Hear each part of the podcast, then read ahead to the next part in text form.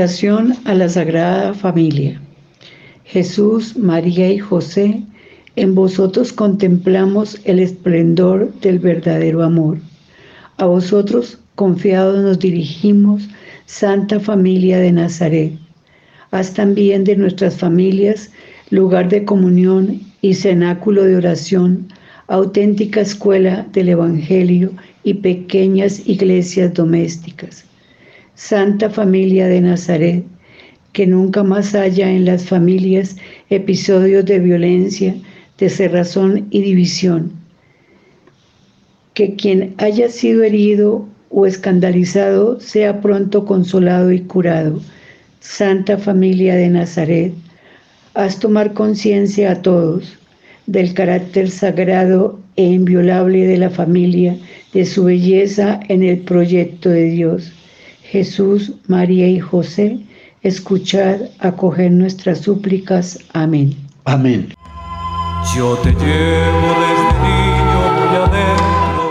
Queridos oyentes de Radio María, con ustedes su programa Momentos en Familia, con la participación de mi esposa Sonia, Sonia Cardona, y de quien les habla Luis Eduardo Riveros. Mi esposa ha preparado una lectura del Evangelio.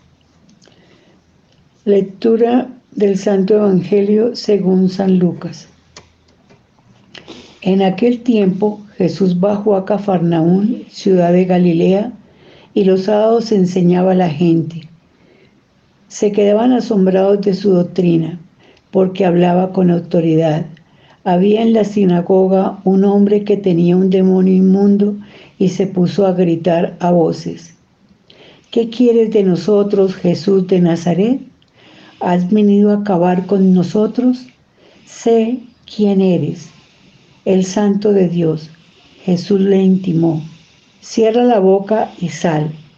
El demonio tiró al hombre por tierra en medio de la gente, pero salió sin hacerle daño. Todos comenzaban, comentaban estupefactos. ¿Qué tiene su palabra? Da órdenes con autoridad y poder a los espíritus inmundos y salen. Noticias de él iban llegando a todos los lugares de la comarca. Palabra de Dios. Te alabamos, Señor.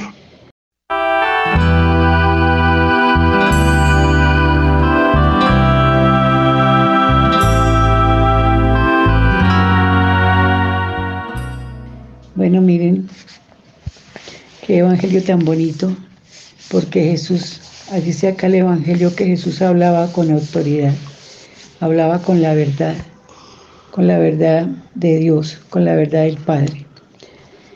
Y pues Él a que nos está invitando en este momento a que nosotros también hablemos con autoridad a nuestros hijos, con la verdad, no con la mentira que se, se enseña hoy en día, porque hoy en día lo que antes era verdad, hoy es mentira. Y lo que antes era mentira, hoy es verdad. Eso es lo, eso a, lo que nos está llevando esta nueva sociedad. Sí.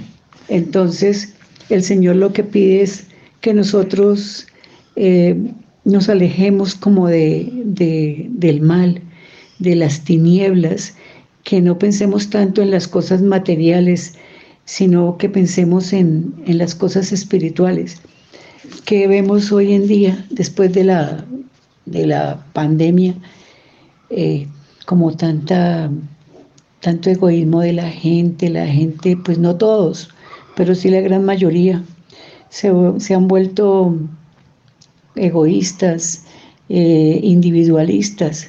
Entonces, eh, y también hay mucho problema, eh, problemas emocionales. Se, acrecentó la se acrecentó los problemas eh, psicológicos eh, y no solamente psicológicos, sino los otros que son más delicados, que son de, ¿cómo se llama? Los primeros, los de la espiritualidad. No, los de, bueno, eso tiene un nombre que me tengo que acordar.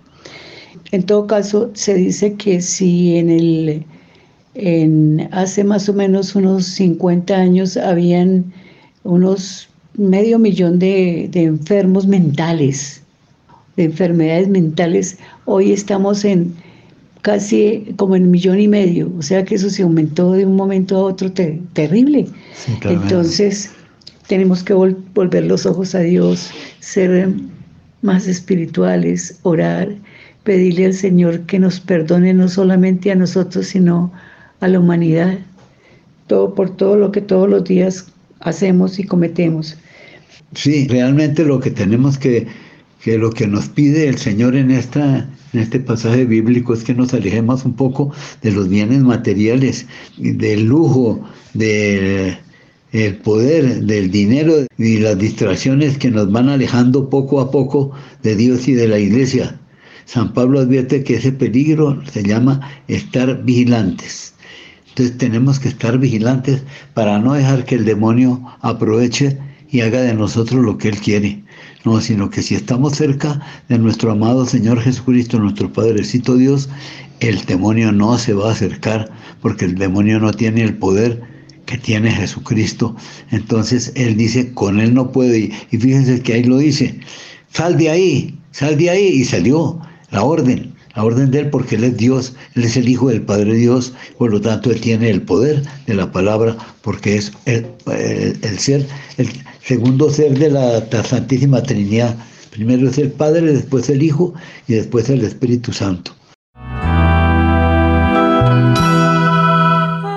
Bien, entonces vamos a iniciar nuevamente, a reiniciar nuestro trabajo de las conclusiones del Sino de los Obispos a las familias. Vamos a empezar con, con la celebración nupcial eh, después de la, de la celebración nupcial que la acabamos de ver, vamos a ver los primeros años de matrimonio, que son un periodo vital y delicado, durante el cual las parejas crecen en conciencia de su vocación y de su misión. Esto crecen en conciencia cuando, cuando respetan el sacramento del matrimonio y cuando verdaderamente se proponen los dos a seguir esa misión, a que esa misión dure toda la vida como lo pide el sacramento del matrimonio. De aquí la exigencia de un acompañamiento pastoral que continúe luego de la celebración sacramental. Entonces, todos nosotros hemos tenido que hacer eso, Sonia y yo lo tuvimos que hacer. Los primeros años ir a, las iglesias, a, la parroquia que en ese tiempo teníamos cerca y hablar con los sacerdotes porque se empiezan a presentar problemas en la pareja. Eso se tiene que presentar. ¿Por qué? Porque ¿cómo va a ser posible de que una si uno tiene disgustos con su papá y con su mamá en la casa donde, creció, donde nació, creció, se desarrolló, ¿cómo no va a tener problemas con una persona que en la mitad del camino, cuando uno ya se va a casar, se la encuentra, esa persona para uno es casi que una persona que uno no conoce. Realmente la está conociendo hasta ahora, pero físicamente, porque uno se enamora de la, de la pareja, el hombre se enamora de la pareja por, por, las facciones de la, de la esposa, de la mujer su carita bonita, su modo de ser, sus palabras, su cariño, su amor, sus aprecios. De aquí las exigencias de un acompañamiento pastoral, porque el acompañamiento pastoral nos evita que los problemas que se inician, que son inicialmente son problemas muy, muy primarios, pero después si se, si se empiezan a repetir y a repetir y a repetir, pues se van haciendo muy difíciles entonces ya llega el momento en que, en que las parejas, como ocurre hoy en día, a, los cinco o seis meses ya están diciendo, no, si esto sigue así, yo me separo. Esto no, esto es, así no puede ser. Entonces ya piensa uno es en la separación porque también porque no ha tenido una buena preparación prematrimonial. Desafortunadamente en Colombia es apenas un, curso de un día y medio y, y, pues para una verdadera preparación prematrimonial se tienen que tocar muchos temas. Hay otros países que la preparación prematrimoniales de seis meses y en algunos países hasta de un año para que uno se pueda casar. Aquí en nuestro país toda la gente vive a las carreras y, antes hay algunos que le dicen al, sacerdote, ay, discúlpeme allá que es que yo no tengo eh, tiempo porque tengo que trabajar horas extras y, estoy muy ocupado y, entonces, eh, eh, padre, pues pase eso por un ladito y, no me obligue a hacer el curso. Ah, hasta eso lo piden.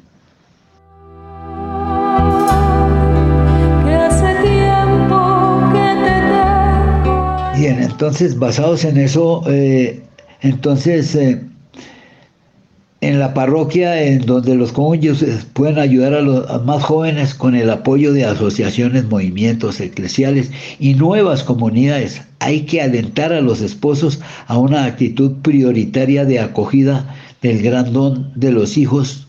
Muy importante, acoger la espiritualidad familiar de la oración y de la participación en la Eucaristía Dominical. Es decir, nosotros desde antes de casarnos pues tenemos que haber aprendido a, adorar a Dios y a amar la Eucaristía.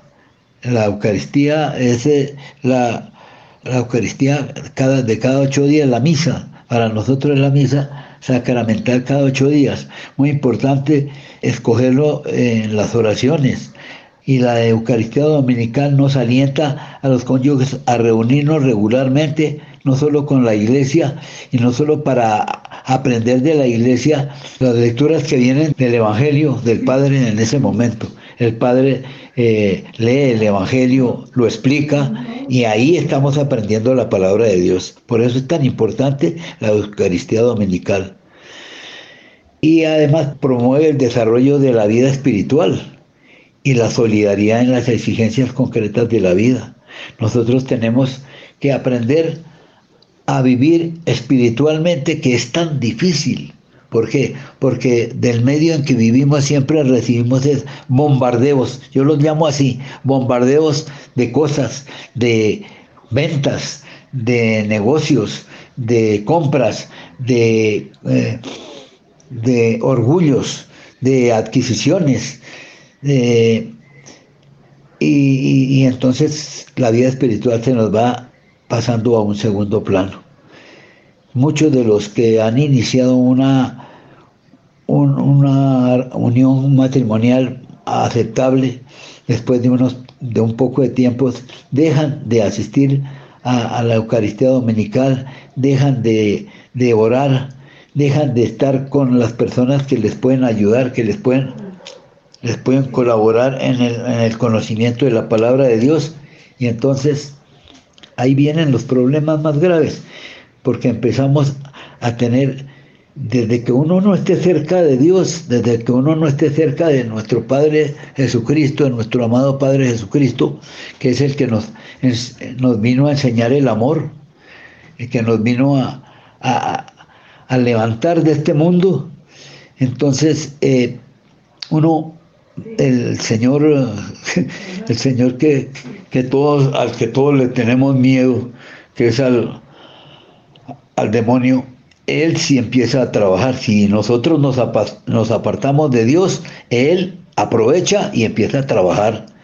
Y cuando nos demos vida, esas personas a veces resultan nuevamente diciendo cosas muy extrañas, que, ah, que, que esa tanta espiritualidad, ¿para qué? Que para qué ir a misa cada ocho días, que para qué confesarse, que para qué, bueno, de toda la parte espiritual, la solidaridad, el encuentro personal con Cristo, pues empieza, si no se produce permanentemente en nosotros como seres humanos, como pareja que se acabó de casar a través de la lectura de la palabra de Dios en la comunidad y en las casas, sobre todo en forma de lección, lo, que llaman la lección divina o la lectura de la palabra de Dios como fuente de inspiración para la vida cotidiana, porque la palabra de Dios siempre tocará nuestra vida y siempre nos daremos cuenta que la palabra de Dios parece que nos estuviera escuchando Él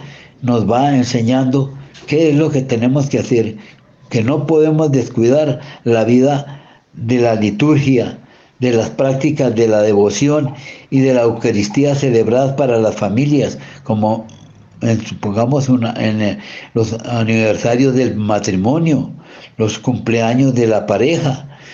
Todo eso debemos de, celebrarlo, ya que celebramos muchas cosas físicas, tenemos que celebrar esas, esas cosas. El aniversario del matrimonio que generalmente en, en las iglesias nos lo ofrece el Padre cada año. Bueno, quienes quieren volver a tener los, los, las promesas matrimoniales, las que hicieron cuando se casaron, porque e, ellas nutren la vida espiritual y el testimonio misionero de la familia.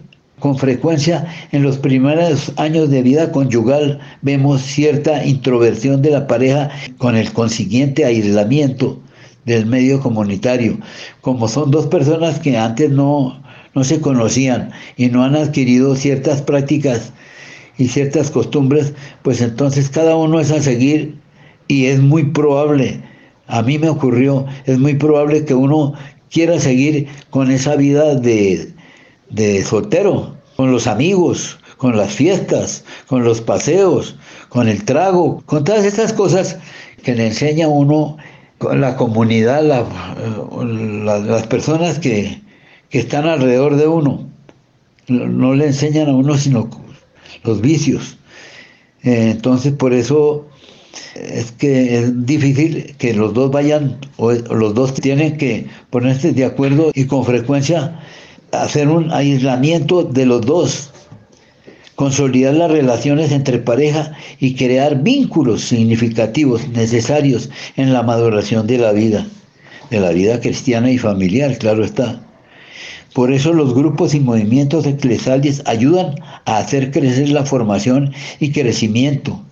Siempre es importante asistir a los movimientos eclesiales que se producen, a los grupos que se producen en, en la parroquia, cuando es una parroquia organizada y que tiene un sacerdote de mucha espiritualidad, él organiza los diferentes trabajos la pastoral de familia, la pastoral social, la pastoral familiar, eh, la pastoral de los niños, la, pastoral de la música eclesial.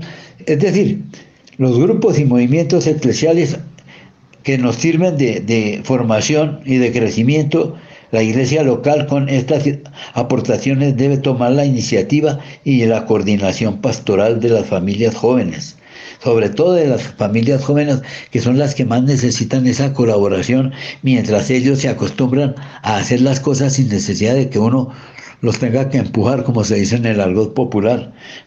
Familias jóvenes que se vayan acostumbrando a llevar una vida cristiana, humanamente cristiana. Al principio los matrimonios a veces eh, demoran, realmente demoran eh, en tener hijos y se afanan y con frecuencia se presenta una crisis que llega a veces a la separación.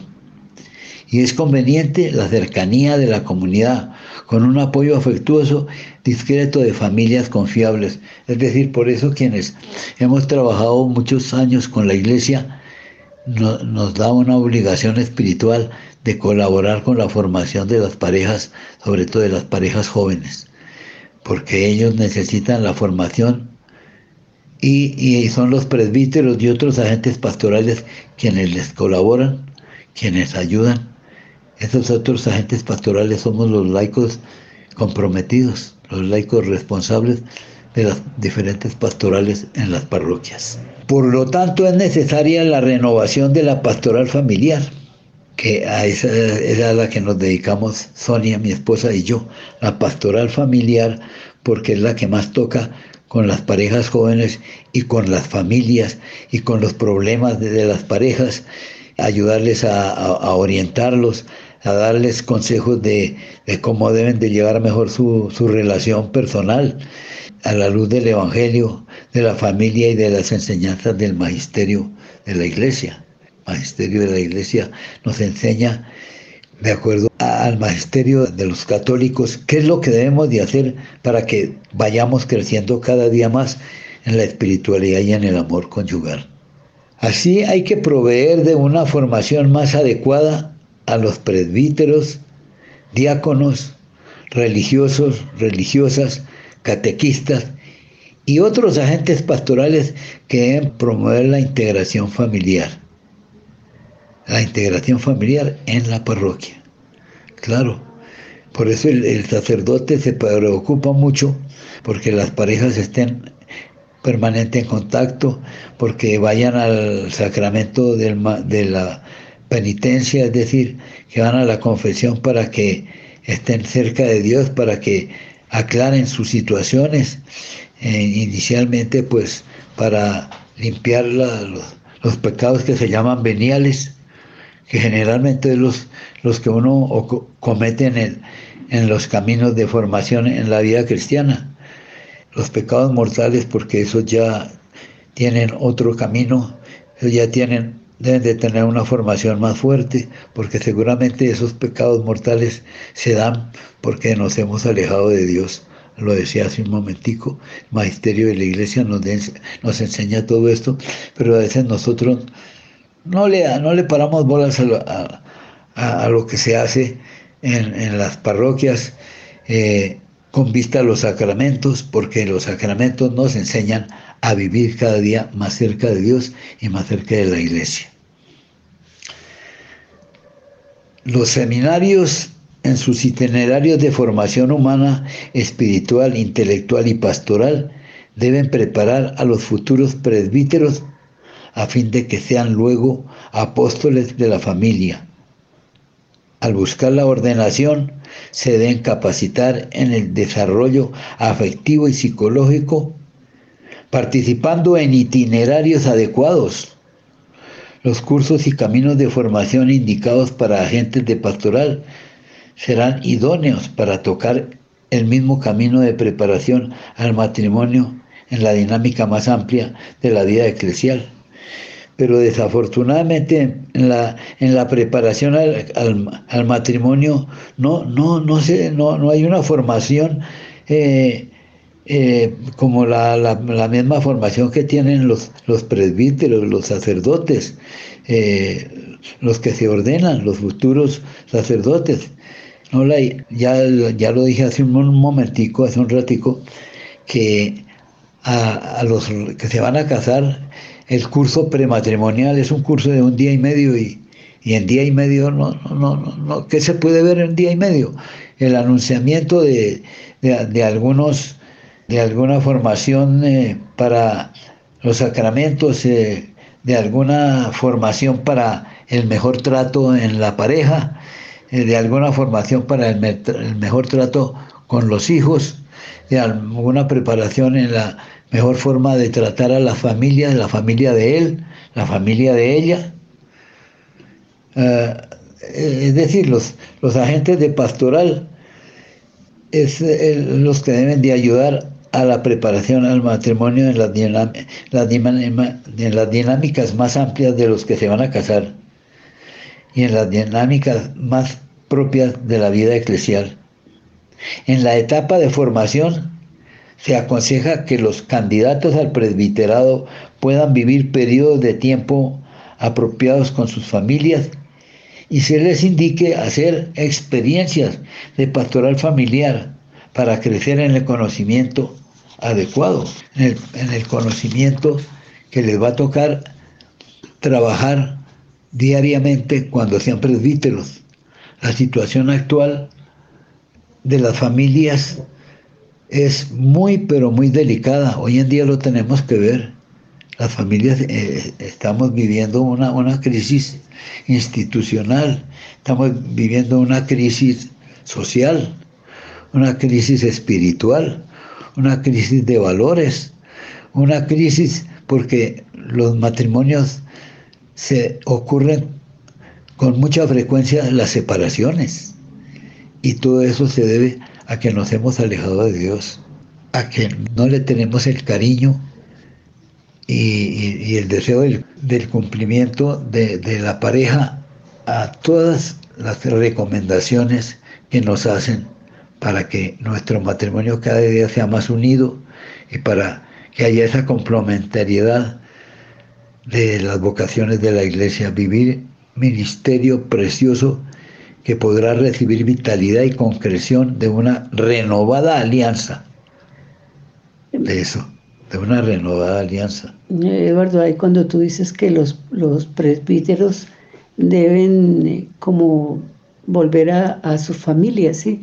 Porque pues ellos se, se internan en el seminario y pues tienen que vivir la vida de seminaristas y son varios años, pero se alejan de sus familias. Entonces es importante que ellos vuelvan como a sus familias y miren cómo es la vida de, sus familias para que también tengan eh, un modelo para poder eh, hablar de ese modelo a, a la comunidad cuando ellos sean sacerdotes, porque es muy agradable cuando Usted oye que un sacerdote le dice es que cuando yo era niño pasaban tales cosas en mi casa, las, las angustias que, pasaron como familia. Eh, todas esas cosas son importantes para nosotros también como familias, eh, porque si un sacerdote nunca habla de lo suyo, no puede poner un ejemplo ni puede enseñar algo que vivió. Entonces, sí, eso es importantísimo, que ellos vuelvan los ojos a la familia, que luchen por las familias, porque hay que tener en cuenta que la familia es la base de la sociedad. Y si las familias están mal, pues la sociedad está enferma. Y pues eso es lo que vemos hoy en día y lo que hemos, estamos viendo desde hace mucho tiempo, hace muchos años. La sociedad está enferma, es una sociedad enferma, es una sociedad donde no hay valores, donde eh, los hombres no respetan a las mujeres, donde se agrede contra ellas. Eh, hay, hombres que creen que son los dueños de la vida de, de, la mujer que tienen, de la esposa o con la muchacha que convivan, entonces la, hasta la matan, ¿sí? Porque creen que es mi pertenencia, es mía, y si no es mía, no es de nadie entonces miremos que estamos enfermos, realmente estamos enfermos, porque cuando el Señor, cuando Jesús nos habla, Él nos da una libertad, una libertad para, para poder ser felices, porque los esclavos no pueden ser felices. Si tú eres esclava de un hombre que te maltrata, pues no vas a poder ser feliz. Un hombre no puede ser feliz si está metido en, en las drogas, en el licor. En los juegos. Sí, en tantas cosas negativas. Yo creo que un hombre no puede ser feliz si trabaja eh, con los narcotraficantes o si es un ladrón o si es eh, un atracador. ¿sí? Una mujer no puede ser feliz, de pronto si es una prostituta tampoco podrá ser feliz. Entonces miremos que hay muchas cosas que no nos llevan a la felicidad, sino a la infelicidad, a sentirnos sin libertad, a sentirnos como presos de eso de esas cosas. Entonces, cuando nosotros volteamos los ojos a, Dios, podemos ser libres. Cuando le creemos a Él, cuando vemos las enseñanzas de Él, lo que Él nos está predicando todos los días, lo que Él nos está hablando en, el Evangelio. Entonces, eso sería lo importante, ahí como, como lo decía al principio, ¿no? Y Jesús dice que tenemos que ayudarnos mutuamente unos a otros para poder crecer. La ayuda mutua, la ayuda de los padres a los hijos, hace que estos crezcan en, valores, eh, que puedan apreciar la vida diferente, que puedan darse cuenta de, lo bueno y lo malo. Sí, queridos oyentes de Radio María, eh, realmente este tema que está tocando mi esposa es extraordinariamente bueno muy bueno y tenemos que seguir ahí porque, porque esto no se puede dejar de un lado porque es muy importante. Ahí tocamos la vida de, de, los, de los sacerdotes y la vida de la familia. Seguiremos ahí si Dios quiere. Entonces, queridos oyentes de Radio María, su programa Momentos en Familia les desea que continúen en la programación de Radio María y que en sus familias cada día vaya creciendo más el amor, el amor que nos pide Jesucristo a todos nosotros, a todos los seres humanos, porque a eso vino a este mundo, a enseñarnos a amar. Bueno, queridos oyentes, si Dios nos lo permite, hasta la próxima.